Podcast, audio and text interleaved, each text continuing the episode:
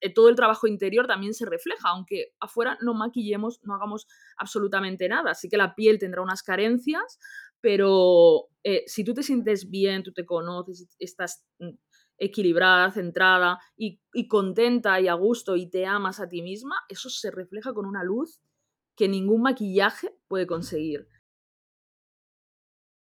Mónica Cubero es esteticista, pero tiene una historia muy, muy bonita. Empezó haciendo la carrera de matemáticas porque su objetivo, su sueño era ser profesora de matemáticas. Aquel proceso no terminó de encajar con ella, decidió dejarlo, hizo un módulo de administración y empezó a trabajar como administrativa. Como hobby, empezó a formarse eh, como maquilladora para cine y televisión, haciendo un curso de maquillaje y caracterización. Y ahí ella cuenta, y ahora nos contará, que tuvo su primer contacto con la piel, que le fascinó tanto que quiso saber más. Fue cuando se formó como esteticista. Al formarse como esteticista dio un paso más. Eh, como ella misma lo definirá, es un viaje, ha sido un viaje el contacto con la piel y se dio cuenta de que no solo era la piel, sino cómo nos sentimos al ver nuestra piel y cómo nuestra piel va cambiando en las diferentes etapas. Y fue ahí, y es el punto donde ella está ahora, donde comenzó a formar a personas sobre estética emocional. Cuéntanos qué es lo que te llevó a estar dentro del mundo de la belleza holística. Bueno, pues eh, antes que nada, darte las gracias por, esta entrevista. A mí también me hace muchísima ilusión. Es una charla que teníamos pendiente. Eh, somos amigas virtuales y empezamos en, este camino del podcasting. Eh, empezamos ahí aprendiendo juntas y hemos compartido momentos muy bonitos, ¿no? Ahí estudiando, aprendiendo, haciendo las primeras pruebas. Entonces, de verdad que me hace mucha ilusión esta entrevista aquí el, que hayamos llegado hasta aquí, ¿no? Y, bueno, pues eh, como, como, bien has explicado, o sea, ya yendo un poco a lo que ha sido mi trayectoria y, qué es lo que define a lo que me dedico ahora mismo, em, lo mío fue así como un poco rocambolesco. Empecé, pues eso, bastante perdida. Eh, a los 17 años aproximadamente, pues a edad de escoger estudios y tal, pues no, no, tenía muy claro, lo que tenía muy claro es que me encantaba enseñar y por aquel entonces me gustaban muchísimo las matemáticas. Eh, bueno, yo empecé unos estudios en algo que en principio creía que estaba disfrutando, pero después de cuatro años intentando eh, sacarme la carrera, mm, bueno, esto me llevó pues a un, a un proceso de, mm, bueno, de, ansiedad, eh, depresión, en el que tuve que medicarme durante unos cuantos años y, en aquel momento pues la medicación me, fue genial, pero mm, eh, tuve que hacer un cambio, ¿no? Porque al final la medicación te sirve en un momento en el que todavía no, eh, bueno, no encuentras herramientas o no encuentras cómo salir de esa situación, pero tienes que dar pasos, tienes que cambiar cosas, ¿no? Entonces en aquel momento pues decidí dejar los estudios de matemáticas y hacer algo mucho más práctico como un ciclo formativo de grado superior y ponerme a trabajar en administración. Eh, estuve unos cuantos años trabajando en administrativa y como, como bien has explicado, a modo de hobby, contacté con, o sea, hice un curso de, de maquillaje para cine y televisión y, y, bueno, de verdad que aquello me fascinó porque fue conectar con mi creatividad, algo que, que en aquel momento, hasta aquel momento yo desconocía en mí, que era una persona creativa, mira que vengo de padre dibujante, pintor, mi hermano igual, ¿sabes? O sea, y yo era como, bueno, mm, o sea, yo sí, siempre me había gustado escribir, pero mm, tenía el tema de este creativo como muy... Y luego el tema del contacto, ¿no? Que es una de las cosas que yo trabajo mucho y en lo que, eh, bueno, hago mucho hincapié para poner a la conciencia porque hay, hay, personas que sí que están muy acostumbradas a tocar, a ese contacto, pero yo por, por aquel entonces, por ejemplo, no.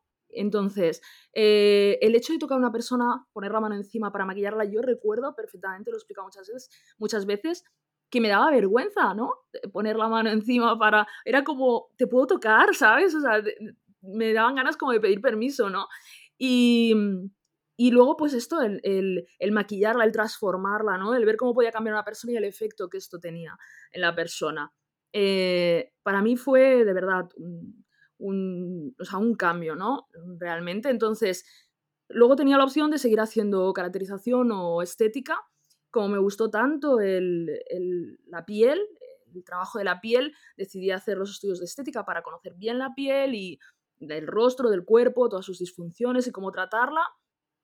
Y la verdad es que fueron dos años mm, súper bonitos en los que aprendí muchísimo y pude practicar muchísimo y, y, enseguida se me abrieron las puertas para trabajar en, en muchos centros de estética de, todo tipo, eh, spas, eh, sea, centros de, de, todo tipo. O sea, he visto mucho dentro de la estética, he tenido la oportunidad de viajar por, por todo el mundo, he ido a muchísimos países, he visto cómo trabajan ahí la piel y, para mí ha sido, mm, bueno, ahí empezó, cuando hice estética, empezó ese, ese viaje más hacia el interior de la piel, como digo, ¿no? Este, este viaje de transformación que empezó como la estación de salida, fue eso, ¿no? Fue, fue la piel. Y de ahí hacia adentro, porque estudiando estética conocí también eh, diferentes terapias para la mejora del bienestar, como drenaje linfático, empecé haciendo drenaje linfático, reflexología podal eh, y bueno, diferentes terapias para que la persona se sintiera mejor, para que mejorara su salud, para que eh, no sintiera dolor, ¿no? que es algo que también mmm, para mí es algo muy importante, ¿no? la ausencia de dolor, como yo digo. El dolor marca la vida de, de muchísimas personas ¿no? que están muy acostumbradas a convivir con él. Entonces, terapias pues para reducir esto. Y, y, y, conforme fui estudiando estas terapias, iba conectando mucho más con las personas, ¿no? Sobre todo el masaje, el masaje corporal, simplemente el contacto y el, hacer un simple masaje relajante a una persona ya te conecta de una forma diferente y es como, pues eso, una conexión mucho más íntima y que va mucho más allá, un cuidado, ya no es solamente estás cuidando la piel, algo externo, sino que estás cuidando su salud. Entonces, esto me sí, to, o sea, todo esto iba acompañado a que yo iba cambiando, a la vez que iba descubriendo todo esto, iba cambiando como persona, cada vez iba tomando más conciencia de cómo era yo, conociéndome más y, con, y, y, y, prestando más atención a cómo me relacionaba ¿no? con, con las personas de mi entorno. Eh, y luego, posteriormente, pues esto ya también me llevó al tema de desarrollo personal y acabé estudiando PNL, coaching y diferentes cursos de inteligencia emocional, eh, mindfulness y bueno, ya más para profundizar en mi autoconocimiento, que ha sido algo que siempre he hecho, siempre he sido una persona muy de, de, pensar y, y, te he dicho antes que me gustaba escribir eh, entonces siempre, me, siempre he escrito sobre todo lo que sentía, porque para mí era una manera de sacar y de, de yo entenderme ¿no? en el momento que lo plasmaba en el papel. Entonces el autoconocimiento siempre me ha interesado mucho. Pero fíjate, Mónica, qué interesante cómo lo planteas, o sea, y, y sobre todo cómo ha sido eh, subiendo escalones dentro de ese uh -huh. proceso, ¿no? De estar en un momento en el que, como tú misma dices, era como que tenías sí. que pedir permiso por tocar la piel a llegar a un punto en el que querías dar bienestar, quitar el dolor a través del contacto. Además, yo que te conozco, bueno, virtualmente, dice mucho de ti porque eres una persona eh, muy sensitiva que siempre tratas de, de, conseguir que las personas estén bien. Y, y, y, esto supongo que al final eh, fue donde encontraste, ¿no? Tu, tu, centro, tu punto, igual que no lo encontraste con las matemáticas, ¿no? El, el poder conectar, que creo sí. que, palabra es conectar, conectar con las personas y mm. conectar con las emociones. Sí, sí, sí, sí. Y fíjate que yo pienso en la Mónica de entonces, eh, incluso veo fotos y que a mí la imagen me ayuda mucho a, a, a transportarme, ¿no? A que entonces qué pensaba yo, qué sentía. Y, y, eh, y, yo estaba muy en mí, o sea, era una, una, persona pues que no veía más allá de mis narices, ¿no?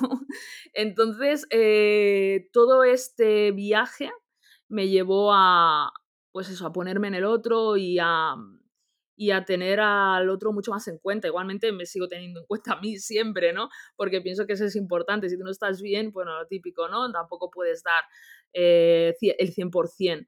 Pero sí que ese interés por mejorar al otro y por, por darle cariño, por darle amor, por hacer que se sienta bien, eh, no sé, para mí ha sido de verdad y bueno, todo el viaje de llegar hasta aquí y, cada vez que trabajo la piel, eh, algo, algo muy bonito, de verdad, que me reporta, o sea, yo, yo doy, pero que me reporta muchísimo. Vamos a hablar de viaje también, y en este caso vamos a hablar del viaje de la piel, porque todas y todos tenemos un viaje con nuestra piel.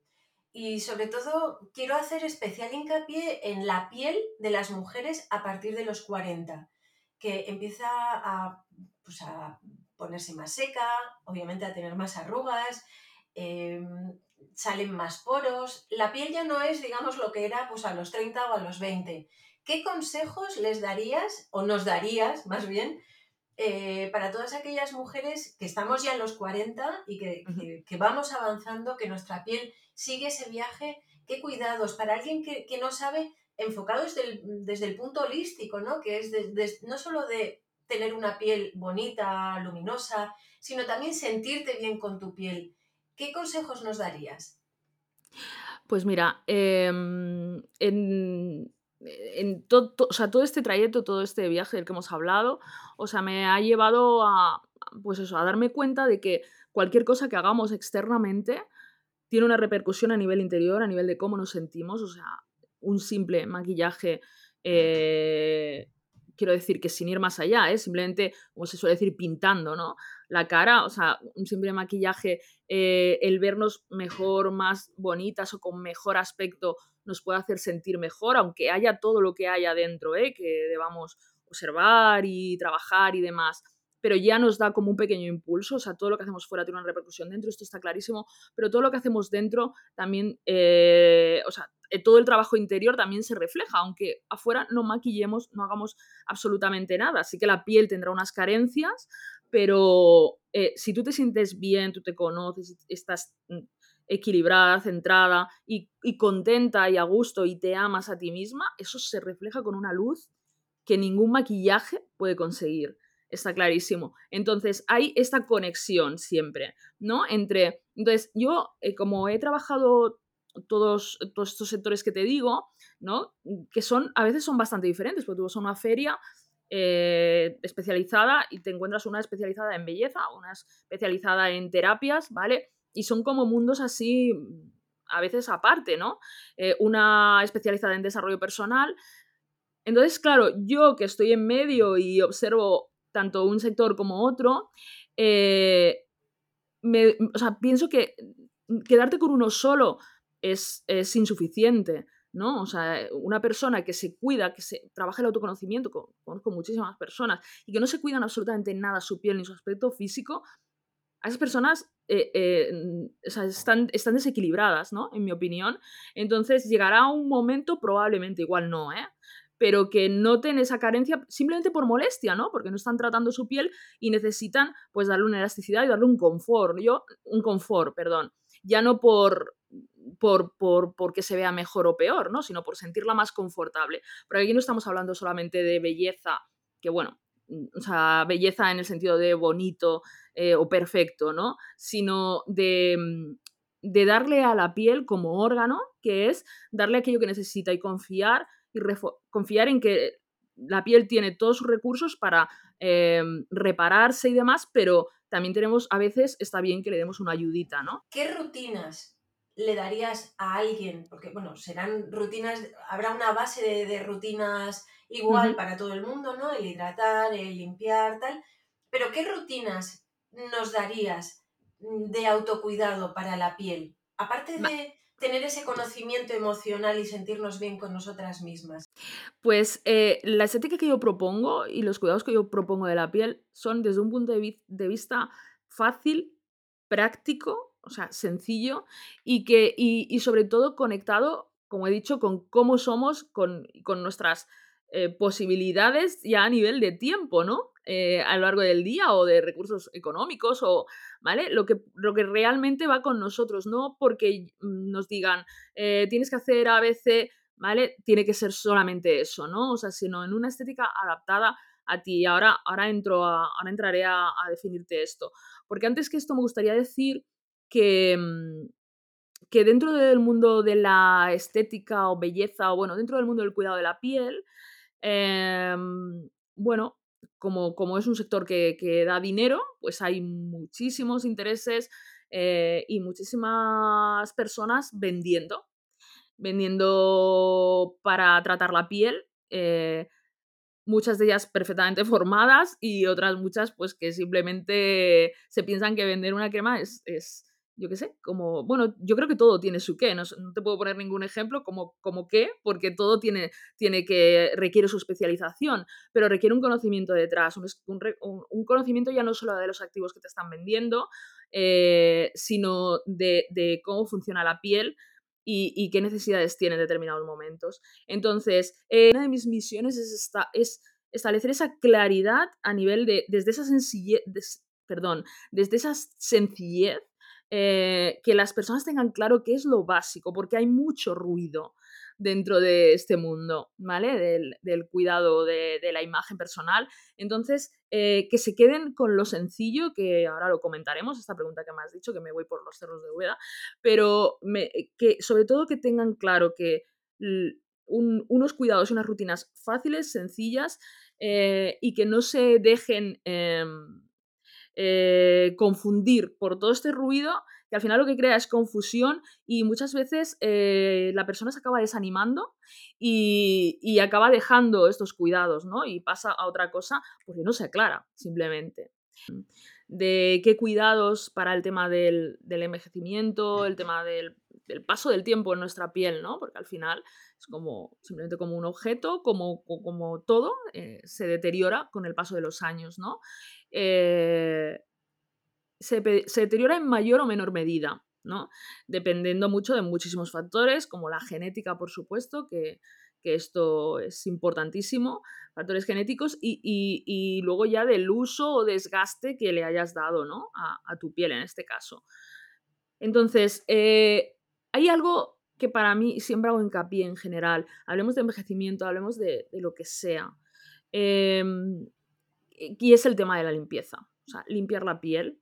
Algo tan simple que dirás. Claro, y además un limpiador es más barato que cualquier otra crema, ¿no? O sea, ¿quién va a hacer hincapié en esto pudiéndote vender una crema o un serum, ¿no? Pero bueno, lo más, lo más importante es que limpies la piel por la mañana y por la noche. Por la noche, ¿por qué? Por la noche es obvio, porque de todo el día, aunque no se hayan maquillado, eh, hay eh, secreciones de tu propia piel, hay eh, la polución que ha quedado atrapada en el manto hidrolipídico, que es otra cosa que mm, siempre hago mucho hincapié, ¿no? En esta crema que de manera natural fabricamos y que va protegiendo ya, nosotros ya llevamos una, una, crema que recubre nuestra piel, es este manto hidrolipídico. Y aquí también quedan adheridas suciedad de, a lo largo del día. Entonces, qué importante que cuando nos vamos a dormir, que es cuando nuestra las células pues están ahí descansando y realizando sus funciones y, desintoxicándose y demás, que, eh, que estén libres de cualquier eh, suciedad, ¿no? Para poder respirar y, regenerarse correctamente. Entonces, eh, o asimilar lo que le hayamos puesto, ¿no? Por la noche qué importante y por la mañana también, porque, claro, mucha gente piensa, si yo ya me he limpiado por la noche la piel, y no he hecho nada, he estado simplemente durmiendo, ¿por qué me la tengo que limpiar? Pues echan un poquito de agua y ya está. Pero el agua no emulsiona la grasa que has estado excretando durante la noche. Entonces necesitas un limpiador que emulsione todo esto y elimine todo e, el sudor, eh, sebo que hemos estado secretando, ¿no? O incluso del roce de la propia almohada o del cabello, si no se habían limpiado el cabello, ¿no? Entonces, eh, es importante también limpiarlo por la mañana. Entonces, em, eso es un paso basiquísimo para todo, para prevenir envejecimiento y para todo. Una piel que simplemente se limpia. Y ya voy a añadir un segundo paso, que se renueva de vez en cuando, ¿vale? Porque nuestras células, el estrato córneo, eh, va cayendo solo, se va desprendiendo, pero mm, pues porque hemos tomado mucho el sol o por, determinadas circunstancias, a veces, y sobre todo con el paso del tiempo, esa renovación se ralentiza. Entonces, tenemos, a veces necesitamos un poquito de ayuda, ¿no? Como para destapar la piel, ayudar a que esas células caigan. ¿eh? Entonces, eh, renovar con los diferentes tipos de peeling que hay, una o dos veces por semana, esto ya sin entrar, ¿no? Dependiendo del tipo de piel. Pero es importantísimo renovar, porque cuantísimas pieles hay que he encontrado en diagnóstico que nos dicen eh, que tienen la piel seca, siendo una piel grasa, y, es porque tienen la piel asfixiada. Lo que notan es esa acumulación de células que hace como un fino plástico, para decirlo de alguna manera, eh, en superficie y parece que tengan la piel seca, ¿no? Y se aplican productos muy densos y mucha grasa porque tienen la piel seca y lo que necesitan es renovar, o sea, eliminar esas células muertas de superficie y no aplicar nada grasos en el caso de que sea una piel seca, ¿no? Simplemente necesitan renovar. Entonces, la limpieza, la renovación son dos pasos muy importantes. Y luego el no salir a la calle con, con, la piel desnuda, ¿no? O sea, la limpiamos y salimos así directamente. Pues, pues no, la persona que tiene problema con la pigmentación, pues por supuesto aplicar un solar eh, o una crema de, de, las que se suelen llamar de día. Es igual, me da igual, cualquier crema que lleve protección. Normalmente las que llevan protección son las que se denominan cremas de día, ¿no? Porque una cosa está en lo que la piel necesita y otro es luego cómo están estructuradas las líneas cosméticas y cómo nos las, cómo nos las ofrecen, ¿no? Y cómo nos las podemos encontrar en el lineal y cómo saber cómo aclararse, ¿no? Que esta es otra de las cosas que explico. Entonces, em, importantísimo eso, el siempre aplicar para reforzar ese manto hidrolipídico, esa, cremita que ya tenemos natural en la piel, eh, pues reforzarla, ¿no? Las, las que más aportarán lípidos, eh, y aportarán ingredientes interesantes también que penetrarán en la piel, mejorando las funciones celulares. Eh, entonces, luego a partir de ahí, esa crema ya puede ser una de día, otra de noche, o puede ser la misma de día y de noche, ¿vale? Esto ya vamos a ir viéndolo en cada caso, ¿no?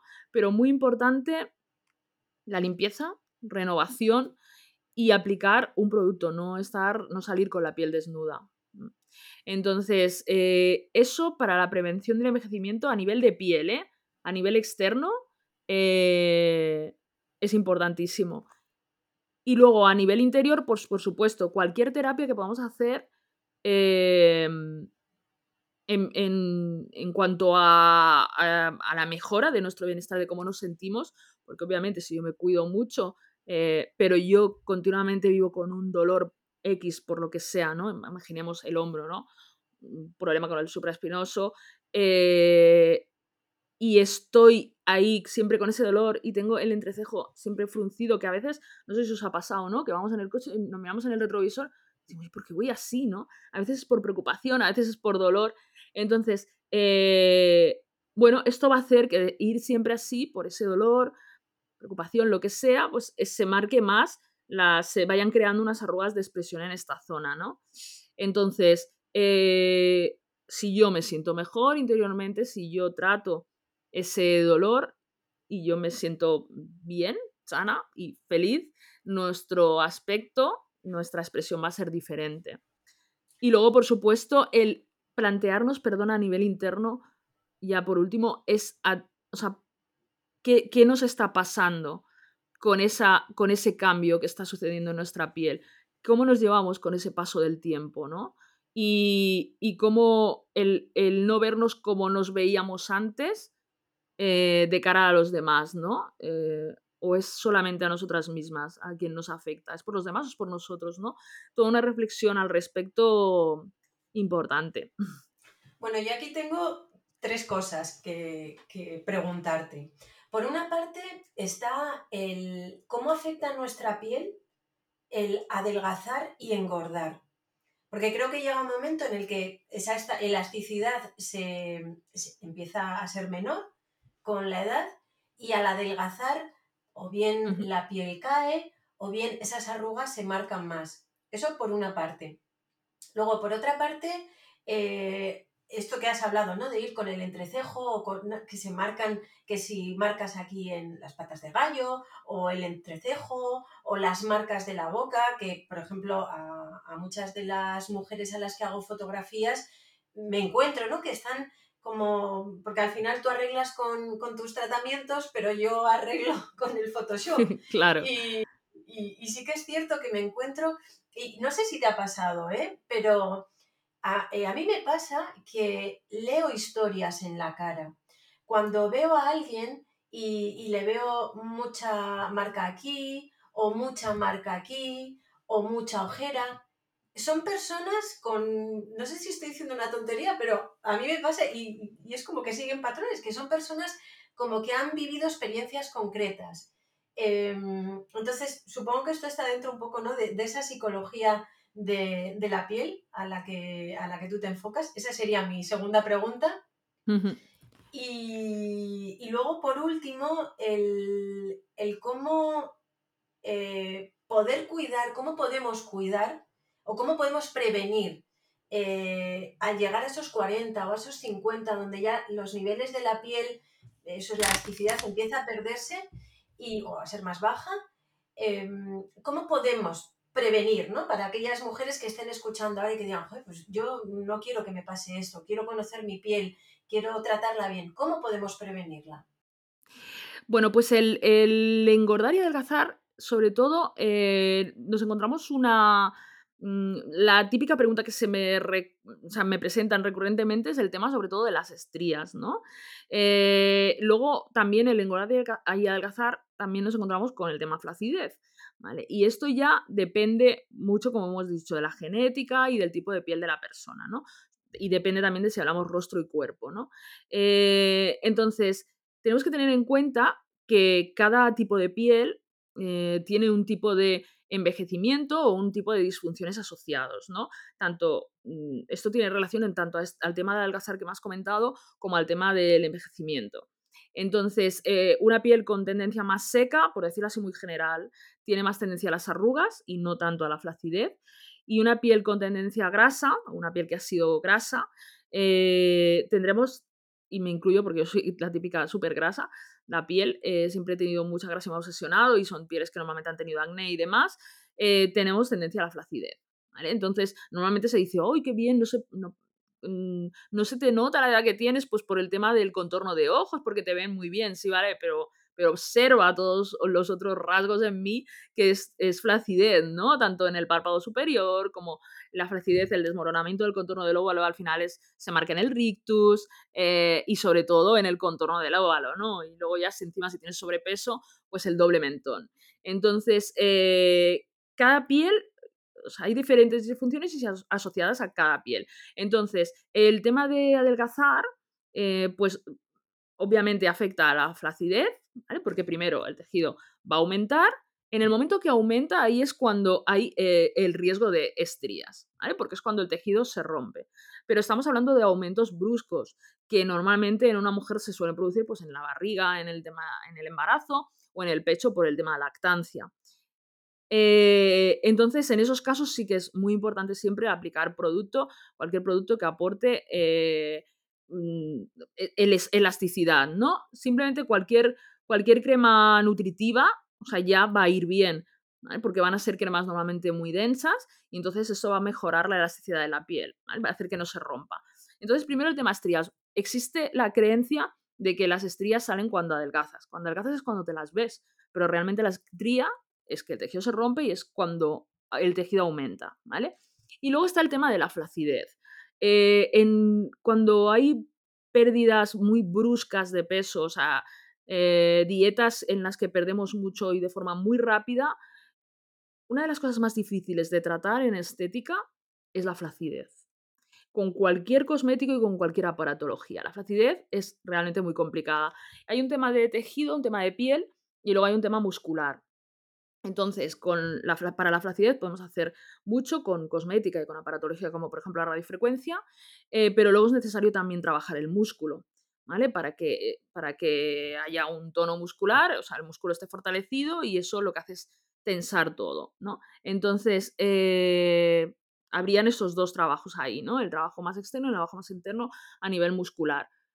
Entonces, eh, en adelgazamiento lo único, pues eso, tener en cuenta en la pérdida de peso que, y tener paciencia y, poner mucho foco en eso porque es uno de los temas más complicados. Y luego ya, pues cuando hay operaciones pues, de reducción de estómago y demás, que ya sí que es una pérdida de muchísimos kilos, ahí ya sí que es necesario plantearse cirugía, ¿no? Porque es, con, con la cosmética y con la aparatología estética no llegamos de ninguna manera.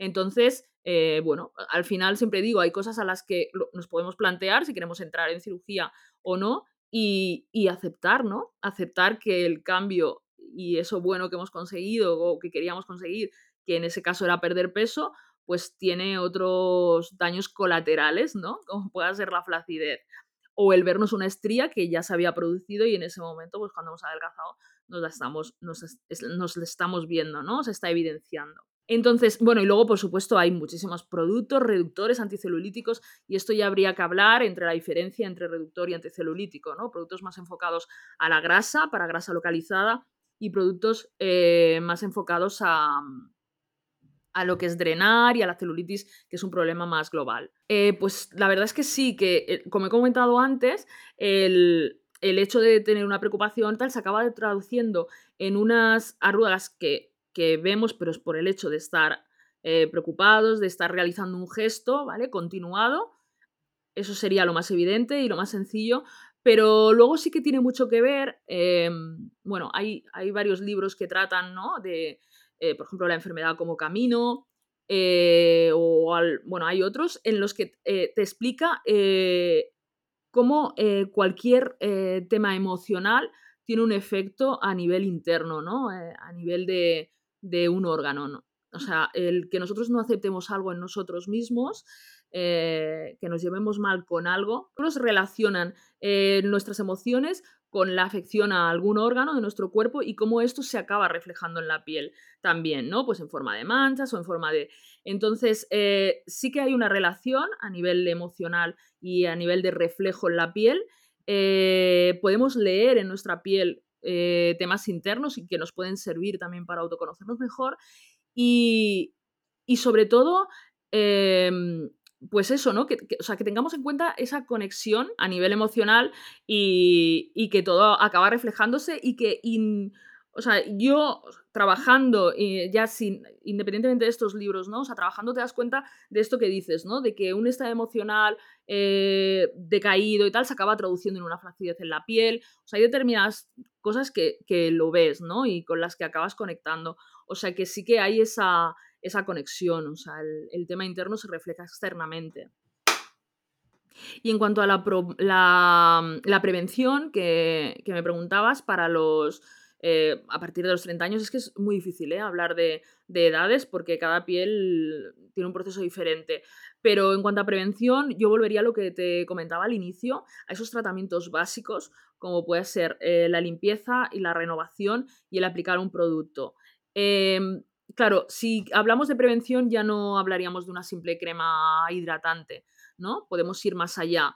Pero esto va a depender, Amalia, lo que te comentaba, de, de un poco de, de la dedicación, ¿no? De hasta dónde pueda llegar esa persona, ¿no? Si esa persona eh, no está habituada a realizarse tratamientos de belleza y de repente no está habituada al cuidado de su piel y de repente yo te digo eh, que se compre eh, un limpiador, una loción, un exfoliante, una mascarilla y que además se compre una crema de día y que se compre un serum y una crema de noche, mm, igual esa persona se lo compra, pero no sé cuánto tiempo va, va a estar utilizándolo. ¿Eh? porque, eh, o sea, tenemos que ver, si la persona está empezando, pues yo me quedaría ahí simplemente en limpieza y una crema de día. Que luego la persona se habitúa a estos cuidados, entonces ya sí que para el tema del envejecimiento sí que sería muy interesante que tengamos en cuenta, y simplemente quiero dejarlo ahí, eh, y si ya lo saben, pues reafirmar eso, que los serums, siempre los serums es siempre lo más concentrado que podemos aplicar en cuanto a cosmético, y siempre mejor aplicarlos de noche, porque de noche es cuando mejor se asimilan eh, en la piel. Entonces puede ser un regenerador, un reafirmante, un, lo que sea, o un tratante de las arrugas, siempre, eh, perdón, de las manchas, siempre mejor aplicarlos de noche. Y luego, después del serum, que es la versión más fluida, esta es otra historia, ¿no? Cómo, en qué orden aplicar los cosméticos, pues después del serum pueden aplicarse su crema de noche si es necesario, si su piel lo necesita, ¿no? Pero sobre todo que tengan en cuenta que si quieren hacer algo más intensivo, pues los serums eh, de noche, importante. Pero ya te digo que depende mucho de la persona, los hábitos que tenga de cuidado de la piel y el tiempo que pueda dedicarle. Bueno, esto que nos estás contando, Mónica, es súper interesante y puede que las personas que te estén escuchando ahora estarán diciendo, bueno, ¿cómo puedo saber más? ¿Cómo me puede ayudar? ¿Cómo me puede ayudar Mónica? ¿no? Y bueno, pues me gustaría compartir con vosotras, si te parece bien, eh, Mónica el próximo 1 de agosto lanza un curso que es muy, muy interesante. Eh, se llama Claves para envejecer queriéndote. Fijaros qué nombre tan inspirador, Claves para envejecer queriéndote. Y bueno, cuéntanos un poco de qué va a tratar el, el curso. Bueno, pues en este curso vamos a, hacer pues un repaso por lo que es el envejecimiento, eh, básicamente, y qué es lo que, lo que lo produce o lo que, bueno, lo que agrava ese, lo que acelera ese envejecimiento. Y, y vamos a, a, ver que esos pasos básicos que tienen mucho que ver con lo que he explicado ahora, pero vamos a, pues eso, haciendo hincapié en, determinados aspectos que ahora he pasado así como mucho, muy por alto, ¿no? del orden de aplicación, de texturas, de demás. Mm, hablaremos de activos también y, bueno, veremos, eh, acabaremos también en, todo el tema emocional, en cómo, que también lo hemos comentado aquí, ¿no? El cómo, cómo nos llevamos con ese paso del tiempo en nuestra piel, ¿no? Y esos cambios que estamos viendo. Y, reflexionaremos también un poquito al respecto. Y, esto sería, eh, sería todo, que son conceptos que a nivel general a cualquiera les puede servir, pero en cuanto a cuidado de piel, pero sobre todo muy enfocados al envejecimiento. Bueno, estamos llegando ya al final de la entrevista y me gustaría cerrar con una palabra. ¿Cuál sería la palabra que definiría esta entrevista, Mónica? Bueno, a mí, a mí la, primera que me viene es amor, cariño, y, pero eh, me gustaría, si, si me pides una palabra en relación con todo lo que hemos estado comentando de estética y de piel, yo me quedo, la primera que me viene así, ¿eh? es claridad, ¿no? Lo que me gustaría aportar es claridad. Y, y siempre con el fin de que, de que el consumidor eh, sea autosuficiente a la hora, que no hemos hablado aquí de este tema, pero mi, foco es que, sean autosuficientes a la hora de elegir el producto o el tratamiento de todo lo que se está ofreciendo, eh, pues que ellos más o menos sepan por dónde van, ¿no? Y luego se dejen asesorar por el profesional. Pero que ellos ya vayan con una idea y sepan mm, qué quieren, ¿no? Em, entonces, yo antes has comentado, yo ofrezco formación a profesionales de, estética emocional, que bueno, todo esto que llamamos estética holística, yo lo englobé en el concepto de estética emocional, que es una estética, como ya hemos estado comentando, eh, una estética holística que, junta las terapias, el desarrollo personal y demás, y una estética muy clara y muy sencilla y fácil, y que lo que busca es eh, también, o sea, muy enfocada a formar y a, y a que las personas sean autosuficientes. Entonces, yo estos conceptos yo los traslado al consumidor final, ¿vale? Para que sean autosuficientes y sepan mucho de su piel y puedan decidir, pero también ofrezco formación y asesoramiento a profesionales y a centros de estética y a profesionales del sector belleza y bienestar eh, sobre este concepto más holístico, ¿no? De, sobre este concepto de estética emocional. Bueno, Mónica, me ha encantado, de corazón, me ha encantado tenerte hoy conmigo. Eh, esta entrevista, como comentaba hasta el principio, lleva fraguándose desde que nos conocimos en el, en el 2020. Además, cada vez que, que, nos hemos juntado tú y yo, siempre estamos hablando, intentando cambiar el mundo Sé que tienes un proyecto muy, muy bonito. Eh, sé que vas a ayudar a muchas personas y que de hecho ya lo estás haciendo. Te agradezco muchísimo el que hayas estado hoy aquí conmigo y que hayas compartido tantas claves de valor para algo tan importante como es el cuidado de nuestra imagen, el cuidado de nuestra piel y el sentirnos bellas, da igual la edad que tengamos. Gracias, te mando un beso súper fuerte, sabes que te quiero muchísimo Gracias por llegar hasta aquí, para las que habéis estado escuchando esta entrevista tan, tan bonita. Nos vemos en el siguiente episodio, en el siguiente capítulo y recuerda que cuando tú cambias, todo cambia. Te veo en el siguiente vídeo.